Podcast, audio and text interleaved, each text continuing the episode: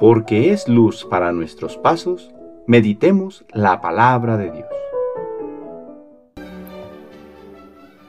Del libro del Génesis capítulo 28 versículos del 10 al 22a. En aquel tiempo Jacob salió de Berseba y se dirigió a Harán.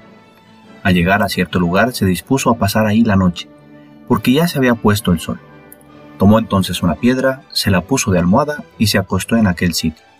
Y tuvo un sueño. Soñó una escalera que se apoyaba en tierra y con la punta tocaba el cielo. Y los ángeles de Dios subían y bajaban por ella. Vio que el Señor estaba en lo alto de la escalera y oyó que le decía, Yo soy el Señor, el Dios de tu padre Abraham, y el Dios de Isaac. Te voy a dar a ti y a tus descendientes la tierra en que estás acostado. Tus descendientes van a ser tan numerosos como el polvo de la tierra, y te extenderás hacia el oriente y el poniente, hacia el norte y hacia el sur. Por ti y por tus descendientes serán bendecidos todos los pueblos de la tierra. Yo estoy contigo, te cuidaré por donde quiera que vayas. Te haré regresar a esta tierra y no te abandonaré ni dejaré de cumplir lo que te he prometido. Cuando Jacob despertó de su sueño, dijo, Realmente el Señor está en este lugar, y yo no lo sabía.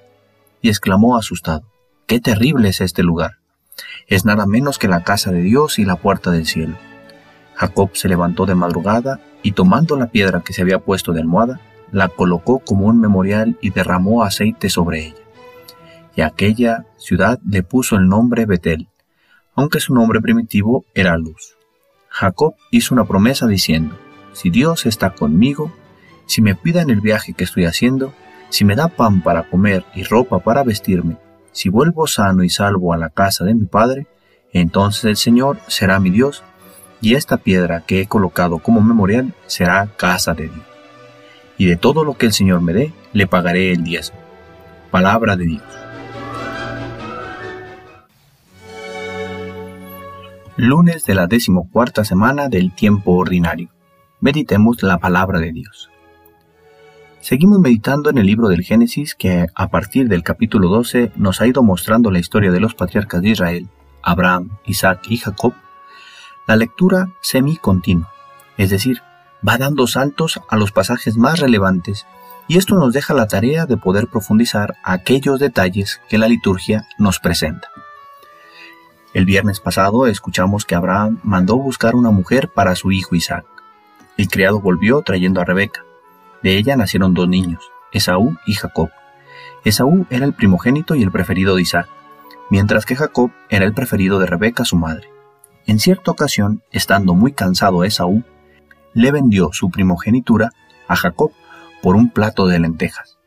Es así que cuando llegó el momento, sabiendo Rebeca que Isaac bendeciría a Esaú, previno a Jacob y éste tomó la bendición que correspondía al primogénito. Así que tuvo que huir. Precisamente cuando estaba huyendo es que sucede el pasaje que acabamos de escuchar. Jacob duerme, pero en su sueño se le revela una escalera por la cual suben y bajan ángeles. Dios le reafirma la bendición hecha a sus padres y él queda muy impresionado, pues se da cuenta que aquel lugar es la casa de Dios, un lugar sagrado.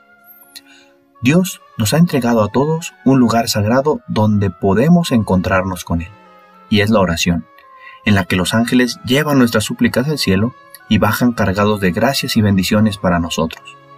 La oración no es un mero rito repetitivo de fórmulas aprendidas de memoria. La oración es un encuentro con Dios vivo que desea bendecir a sus hijos.